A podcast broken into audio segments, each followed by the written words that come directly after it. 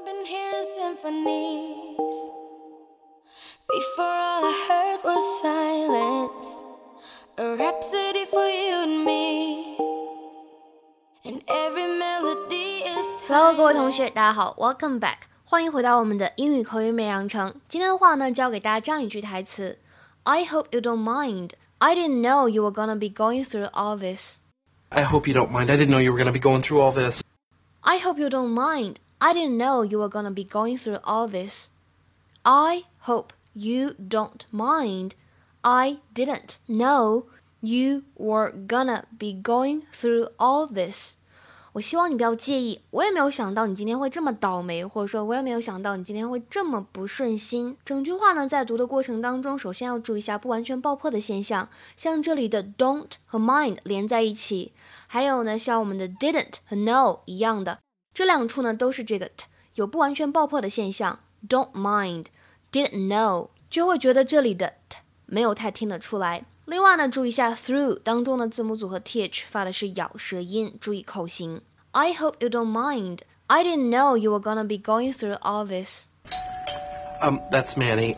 I said we would watch him tonight. I hope you don't mind. I didn't know you were going to be going through all this. No, it's fine. It might be nice to have him around. it always makes me laugh. Hi, Manny. The universe is cold and loveless. Uh oh, bad Valentine's Day? 在英语当中呢，如果你看到 don't mind，基本上呢都会理解成为不要介意什么什么。这里的动词 mind 会理解成为 to be annoyed or worried by something，被什么什么事情所困扰，感觉到很烦，对吧？比如说，我们来看下面这个例句：I don't mind having a dog in the house so long as it's clean. I don't mind having a dog in the house so long as it's clean. 我不介意家里有一只狗啊，只要它干净就行。而动词短语 go through 在这里呢，表示经历不太好的事情、不太顺心的事情，也就是 to experience or suffer something。给大家呢拓展一个表达，在英语当中呢，如果你看到 have a bad patch，have a rough patch，或者呢 go through a bad patch，go through a rough patch，表示什么意思呢 ？It means you have a lot of problems for a time，表示你呢在一段时间里面非常多不顺心的事情，碰到很多麻烦。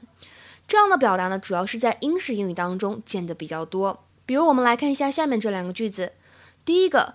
She's been going through a bad patch recently.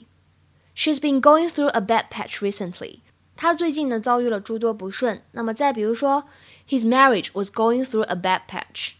His marriage was going through a bad patch. 他的婚姻呢曾经处处危机。这里的 patch 其实本来指的是补丁的意思。那么在动词短语当中的话呢，我们要联合起来去理解。今天的话呢比较简单，请同学们呢尝试翻译一下下面这个句子，并留言在文章的末尾。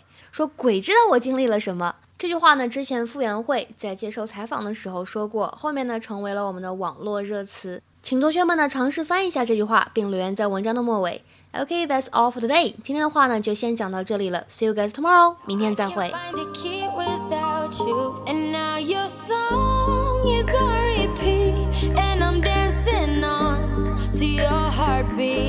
And when you go